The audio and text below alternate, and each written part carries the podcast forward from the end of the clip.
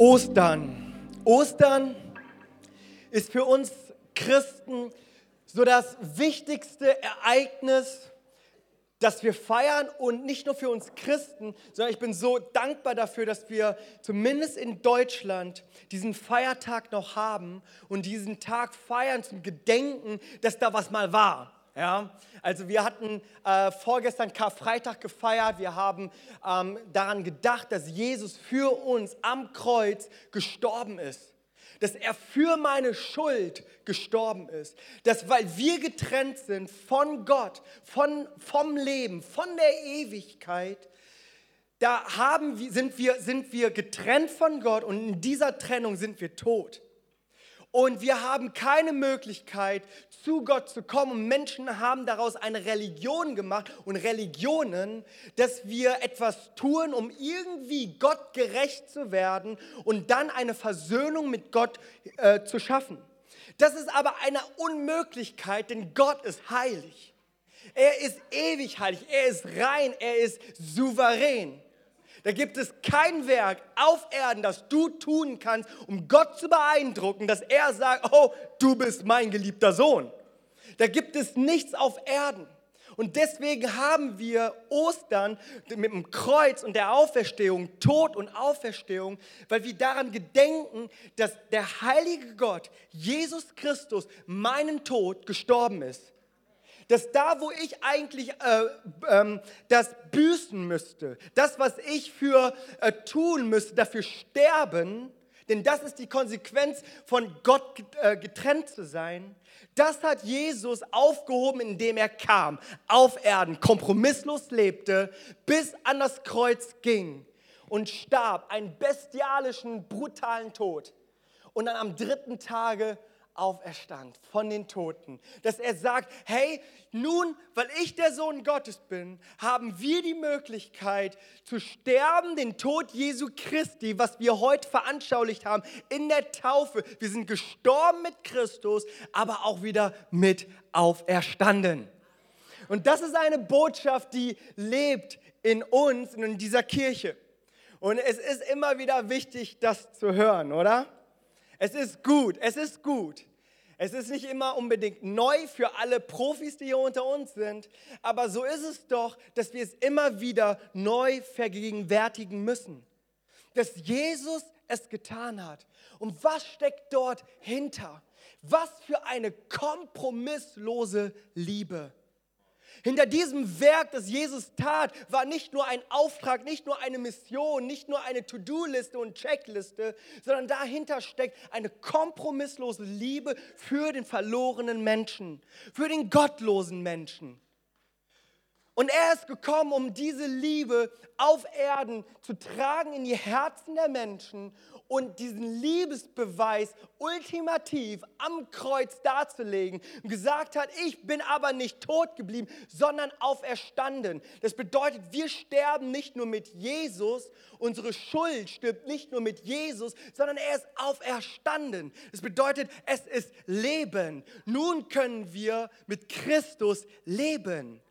Und das Geniale an der ganzen Geschichte ist, weil er Tod überwunden ist, können wir nun in Ewigkeit mit Jesus leben. Der, der keine Sünde kannte, hat, hat die Sünde der Welt auf sich genommen. Das ist diese frohe Botschaft. Das ist das, woran wir glauben. In unserem zentralen Ereignis unseres Glaubens ist genau das, steht das im Zentrum. Diese frohe Botschaft. Wenn du heute Morgen hier bist und das zum allerersten Mal hörst, dann darfst du dich heute gesegnet fühlen, beschenkt fühlen und Ja zu dieser kompromisslosen Liebe sagen. Und für so viele, glaube ich, spreche ich heute auch, die ihr schon dieser Liebe begegnet seid und Ja zu dieser Liebe gesagt habt. Und euch, auch euch möchte ich sagen, hey, das ist eine Liebe, die gilt auch immer noch uns. Das war nicht mal eine Liebe damals, sondern das ist eine Liebe, die auch uns heute gilt. Eine Liebe, die, der wir begegnen dürfen. Es ist nicht nur punktuell irgendwo vor deiner Bekehrung, bevor du erlöst wurdest, bevor du Ja gesagt hast und danach musst du hart liefern und keine Ahnung was, bist du irgendwie ein trauriger Christ und wartest darauf, bis du irgendwann in Ewigkeit mit Gott bist.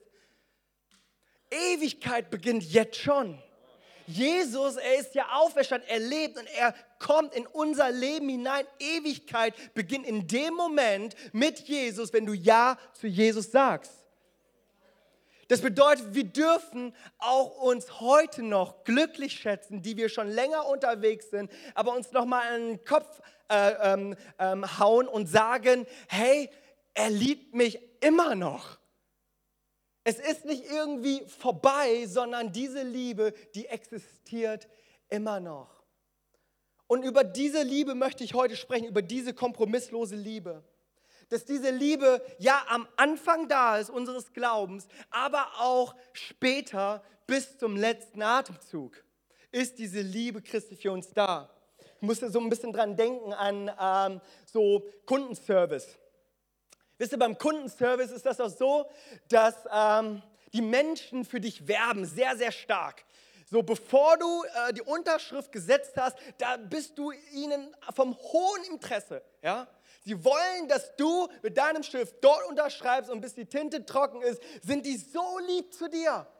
Ich meine, die haben Bonuspakete ohne Ende. Ja? Da kriegst du noch das hinterher geworden. Das brauchst du alles gar nicht. Das ist alles nur, keine Ahnung was. Und die wollen unbedingt und dann machen sie, aber wenn sie heute unterschreiben. Und dann ist das vielleicht ein Handyvertrag, vielleicht ist das ein neues Auto, ein neues Haus, keine Ahnung, vielleicht hast du eine neue Waschmaschine, was auch immer du irgendwo vertraglich doch irgendwo dich äh, einschreibst. Boah, da ist die Kundenwerbung richtig gut. Ja, da ist wirklich alles astrein. Da, da hast du eine Frage, bams, kriegst du zehn Antworten.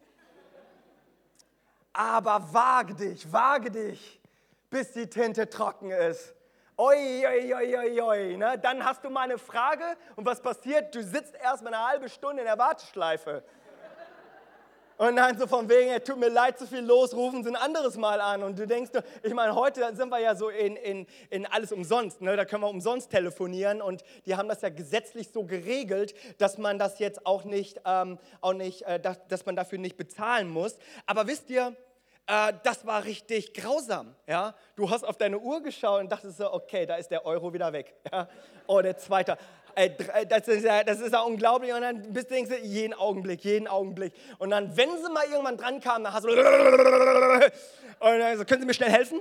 Ja, also, ja mm, das müssen wir erstmal analysieren, analysieren. Ich habe aber keine Zeit. Ja. Und, und so ist das ein bisschen im Kundenservice. Und so kennen wir das manchmal so in unserem Leben und assoziieren das vielleicht auch so ein bisschen in unser christliches Leben hinein, dass so am Anfang, oh, Jesus ist total super, ja. Ich brauche diese, diese Liebe, diese erste Liebe mit Jesus, diese kompromisslose Liebe. Und dann sind wir aber in der Kirche und dann ist irgendwie ein schwieriges Leben, das so vor uns liegt, ganz und gar nicht. Ist doch das Joch, das Jesus uns gibt, kein schweres, sondern ein leichtes, oder nicht?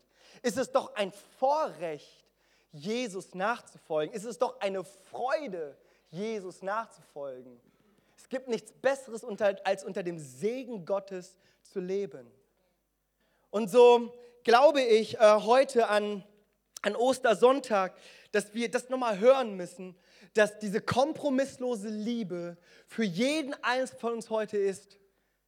Für alle Anfänger, die das vielleicht zum ersten Mal hören, für alle christlichen frommen Profis, dass wir diese kompromisslose Liebe brauchen. Und ich habe uns einen Text mitgebracht aus dem Johannesevangelium, Kapitel 21. Es ist das letzte Kapitel von den Evangelien.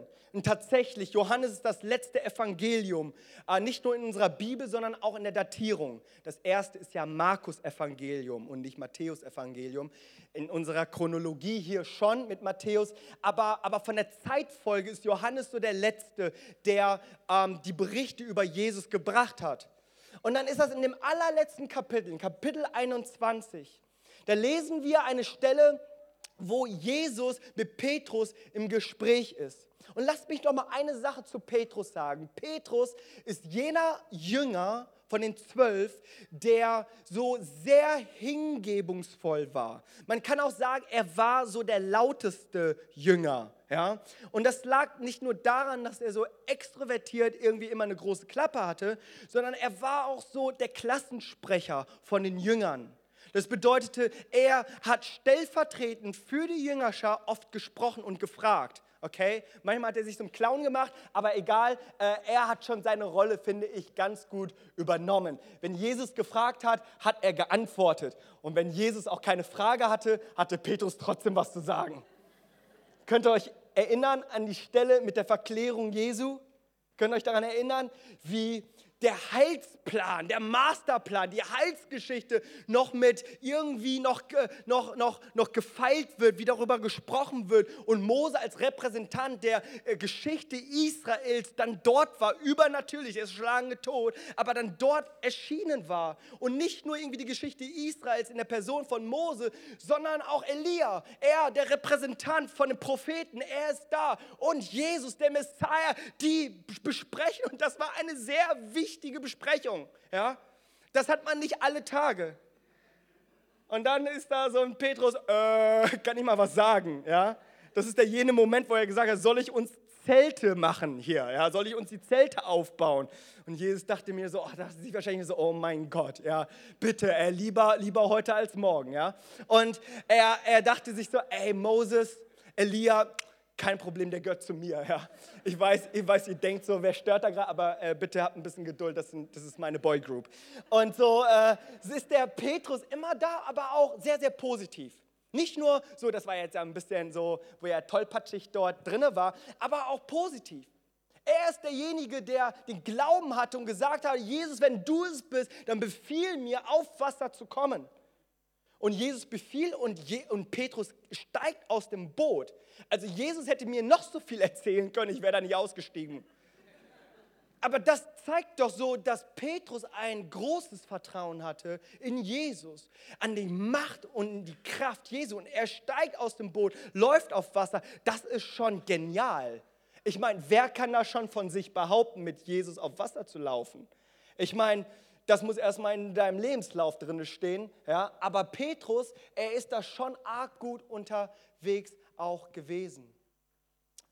Aber wir finden hier in Johannes 21 einen sehr, sehr traurigen äh, Petrus, einen gebeutelten Petrus. Das, was mir noch so im Ohr schwirrt, ist so bei der Kreuzigung, ähm, dass er Jesus verleugnet hat, dreimal verleugnet hat, wobei ihm Jesus das auch vorhergesagt hatte. Und da heißt es in Lukas 22, und er bitterte und er weinte bitterlich. Und das ist so, als ich das das erste Mal in meinem Studium so las, da, da zerbrach es mein Herz. Und ich dachte mir so, boah, wie krass muss das gewesen sein. Es steht nur im Lukas-Evangelium, dass Jesus, nachdem der Hahn krähte, dass Jesus den, den Petrus anblickte und den Moment wusste er, aha, das ist, das ist in Erfüllung gegangen, das, was Jesus gesagt hatte. Und er war, er war todtraurig, hat bitterlich geweint. Und zwischen diesem bitterlich geweint bis zu unserer Bibelstelle in Johannes 21, nachdem Jesus auferstanden war, und äh, zwischen dieser Zeit, da war in seinem Herzen etwas sehr, sehr, sagen wir mal so, Ungeklärtes. Da war etwas so, er hat was total Falsches gemacht und er fühlte sich schuldig, er fühlte sich schlecht. Und er ist fischen gegangen und die Jünger dachten, okay, Menschen fischen. Und er, nein, nein, nein, ich werde wieder Fische fischen. Und in ihm war ein trauriges Herz, ein bedrücktes Herz. Und wir kommen an unsere Bibelstelle in äh, Kapitel 21, Vers 15. Jesus ist auferstanden, hat sich schon, hat sich schon dreimal sich ähm, als auferstandenen Jesus sich äh, gezeigt den Leuten. Man, man spekuliert so, um die 500 Leute haben Jesus als auferstandenen Jesus gesehen. Und dann heißt es in Vers 15, als sie nun gefrühstückt hatten, spricht Jesus zu Simon Petrus, Simon, Sohn des Jonas, liebst du mich mehr als diese? Er spricht zu ihm, ja, Herr, du weißt, dass ich dich lieb habe. Er spricht zu ihm, weide meine Lämmer. Diese Stelle ist so außergewöhnlich, weil im Grunde das, was Jesus hier durchgemacht hat, mit der Folterung, mit dem Tod am Kreuz, der Auferstehung, wisst ihr, an diesem Punkt hätte eigentlich Jesus ein bisschen Hilfe und Seelsorge gebraucht. Ich meine, ich meine, der arme Jesus, er wurde verspottet, er wurde bespuckt und das war ganz schön grausam, das muss man erstmal verarbeiten. Aber an jene Stelle finden wir nicht, wo Jesus Hilfe braucht, sondern dass Petrus Hilfe braucht. Dass Petrus in seinen menschlichen Begrenzungen, dass er dort nicht mehr weiter konnte. Ja, er wollte Jesus so kompromisslos lieben. Aber wisst ihr, kompromisslose Liebe, das ist etwas, was es in unserer Welt einfach nicht gibt. Und einige Romantiker, die mögen mir das heute irgendwie übel nehmen, aber ich sage euch, es gibt nicht diese kompromisslose Liebe. Ich meine, in unseren Sprüchen, oh, in unseren Liebesbekundungen, ja, da sind wir ganz gut drauf. Ich kann das auch gut. Oh, Schatzi, ich liebe dich über alles, ja. Ich sage so, ey Schatz, ich sterbe für dich, wenn es nötig ist, okay? Und Schatz, ich kaufe dir alles, was du willst. Schatz, ich liebe dich, ich liege dir zu Füßen. Und was willst du? Und sie sagt, räum die Spülmaschine aus. und, und ich frage mich dann, nein, nein, nein, wie Spülmaschine? Ja? Nee, nee, das kannst du selber machen. Ja? Ich meine, sterben ist eine andere Sache, aber hier Spülmaschine, hier, ne? Versteht ihr so, Liebe hat seine Grenzen.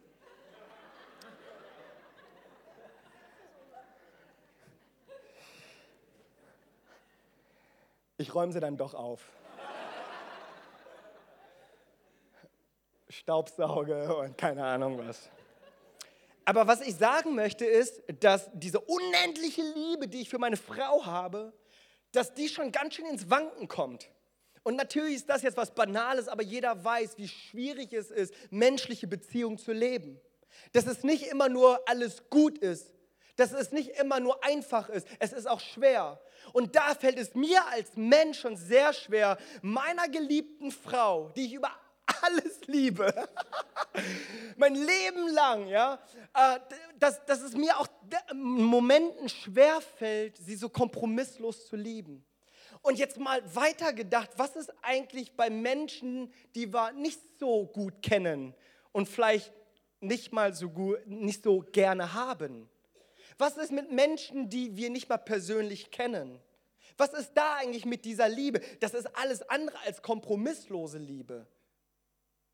Das bedeutet, diese kompromisslose Liebe, die ist nicht menschlich, die ist nicht von dieser Welt, das ist eine göttliche Liebe. Das ist eine unermüdliche Liebe, eine unbeugsame Liebe, eine unerbitterliche Liebe ist das.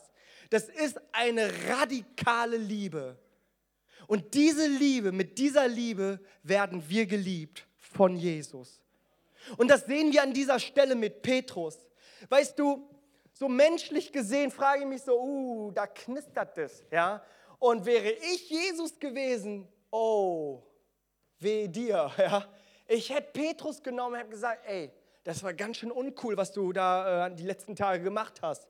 Ich meine, in Matthäus Matthäus 26, Vers 33 bis 35, da sagt noch Petrus zu Jesus, das sind nur ein paar Tage, ein paar Stunden nur davor, sagt er ihm, und wenn alle Anstoß an dir nehmen, ich werde keinen Anstoß an dir nehmen. Und Jesus sagt so, ey Petrus, entspann dich, denn ehe der Hahn krähen wird, wirst du mich dreimal verleugnen. Und Petrus sagt, nein, auf keinen Fall, wenn du stirbst, werde ich mitkommen, mit dir sterben. Und ich werde diese Bibelstelle mal, äh, nochmal vorlesen aus Matthäus 26, weil das war so für mich ein Aha-Effekt. Ähm, Matthäus 26, dort heißt es dann in 35, Petrus spricht zu ihm.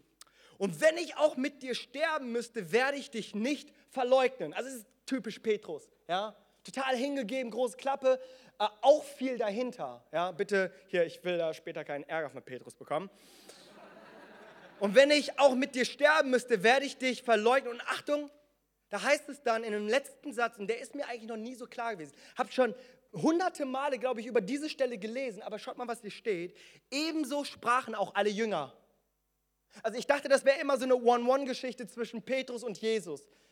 Aber hier heißt es, so sprachen auch alle Jünger bedeutete, da war nicht nur jemand, der so gesagt hat, ich werde mit dir sterben. Da waren alle Jünger, die haben gesagt, ja, ja, ja, ja, ja, genau. Genau das, was Petrus gesagt hat, so sehe ich das genauso. Ja, das unterschreibe ich Jesus. Ja, das stimmt, das stimmt. Wir werden für dich sterben. Macht eine Reihe. Wir werden für dich sterben. Ja, und die feiern das und die sagen, Jesus, wir sind wirklich dahinter. Auf uns kannst du zählen. Äh, Jesus, wir haben keine Ahnung über die anderen, aber wir zwölf, ey, wir sind die zuverlässigsten. Auf uns kannst du zählen. Ich weiß, diese anderen, das sind alles nur so Weicheier und irgendwie nur Lippenbekenner. Aber weißt du, mit uns kannst du rechnen. Mit uns bist du heute schon durch dick und dünn, weißt du noch, mit dem Sturm und so. Du hast den gestillt, das war schon alles ziemlich genial. Und das hat uns zusammengeschweißt. Keine Sorge, Jesus, wenn die Leute dich umbringen, wir werden mit dir sterben. Kreuzigung kam, war niemand da. Niemand. Jesus ist diesen Tod gestorben. Alleine. Weil er der Einzige war, der alle Schuld auf sich nehmen konnte, um Vergebung und Erlösung und Versöhnung zu schenken. Mit seiner Auferstehung hat er uns dieses neue Leben gegeben. Und Jesus macht hier dem Petrus eines total klar. Und er sagt ihm, dass deine Entscheidung gegen Jesus sich nichts daran ändert für die Entscheidung, die er für Petrus hat. Da gibt es nichts, was du auf dieser Erde tun und lassen kannst, dass Jesus irgendwie aufhören würde, dich zu leben, denn es ist eine kompromisslose Liebe. Es ist ja eine bedingungslose Liebe.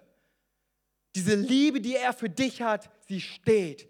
In 2 Timotheus Kapitel 2, Vers 13, das habe ich aus der äh, neuen Genfer Übersetzung. Das fand ich so, so eindrücklich, wie es dort nochmal hervorgehoben wird. Und zwar heißt es hier, und doch hebt unsere Untreue seine Treue nicht auf, denn er kann sich selbst nicht untreu werden. Das bedeutet, Jesus ist nicht treu, weil wir treu sind, sondern er ist treu, weil er treu ist. Er ist nicht irgendwie abhängig von meinem Verhalten, sondern er liebt kompromisslos. In guten Zeiten wie in schlechten Zeiten, vor dem Kreuz und nach dem Kreuz. Jesus liebt dich und mich kompromisslos. Und für all jene, die heute hier sind, und ich glaube, ich spreche zu den meisten hier, die ihr schon eine Entscheidung für Jesus getroffen habt, auch euch möchte ich nochmal sagen, in der Offenbarung, wie das Sendschreiben an, e, an Epheser geschrieben wurde, kommt zurück zur ersten Liebe. Kommt zurück zur ersten Liebe. Ostern ist nicht nur ein Fest, damit irgendwie Menschen sich für Jesus entscheiden, sondern dass ich mich daran erinnere, dass ich kompromisslos geliebt bin. Und diese Liebe, diese Liebe, die ist für uns alle. Die ist für uns alle. Diese Liebe, die Jesus getrieben hat, die ist für dich und für mich. Wir sind das Objekt seiner Liebe. Wir sind dieses Objekt. Wir sind die Begierde von Jesus. Das, was ihn angetrieben hat, das warst du. Als er am Kreuz hing, dachte er an dich. Als er aufstand und feierte, dass der Tod überwunden ist, da dachte er an dich. Ist uns das klar? Das ist diese beste Botschaft des Universums. Das ist eine rettende Botschaft. Und das ist das Schönste, was, was Jesus uns so geben kann. Weißt du, so über das Leben von Jesus, finde ich, da steht so, so geschrieben, so als wäre das so unübersehlich, würde das so über sein Leben stehen, für dich. Für dich. Entstanden, wunderbar, wunderschön, für dich. Jesus ist gekommen auf Erden, in einer Krippe geboren, für dich. Er lebte hier auf Erden, für dich. Er hat sich verspotten lassen, er ist gestorben, für dich. Er ist auferstanden, für dich. Ich möchte enden mit Römer 5. In Römer 5, Vers 10. Da heißt es, denn wenn wir mit Gott versöhnt worden sind durch den Tod seines Sohnes. Also das ist ganz klar. Kompromisslose Liebe, weil wir versöhnt worden sind mit Jesus. Okay, das ist klar. Und hier heißt es aber, als wir noch Feinde waren, Das heißt, nicht so nach dem Motto, als wir noch irgendwie die ersten guten Ansätze gemacht haben, nicht nachdem wir irgendwie regelmäßig zur Kirche gegangen sind, denn als wir noch Feinde waren, als wir noch getrennt von Gott waren, als wir noch Sünder waren, ist Christus für uns gestorben. Kompromisslose Liebe vor dem Kreuz. Aber schaut mal hier, und da heißt es weiter, wie viel mehr werden wir als Versöhnte gerettet werden durch sein Leben. Also wenn wir schon gar nicht so schlecht waren als Feinde in den Augen von Christus, was glaubst du, wie Christus über dich denkt als jemand, der versöhnt ist, ein Kind Gottes ist? Wie viel mehr heißt es hier, werden wir leben? Wie viel mehr? Da ist die kompromisslose Liebe nach dem Kreuz in all deinem Versagen, in dem du vielleicht stehst, in deiner kalten Beziehung zu Christus, in dem du vielleicht stehst, all dem, womit du dich vielleicht identifizierst, was du vollbringst, möchte Christus dir sagen, dass du dich damit identifizierst, was Christus für dich vollbracht hat. Jesus ist für dich gestorben. Lass uns gemeinsam aufstehen.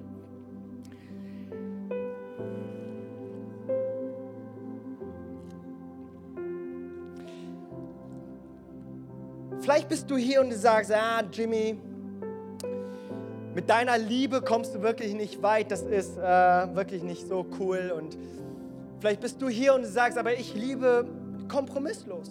Also ich kann unabhängig davon, weißt du, bei mir ist das so, am Altar, am Ehealtar, habe ich, hab ich meiner Frau versprochen, dass ich sie lieben und ehren werde, bis dass der Tod uns scheidet.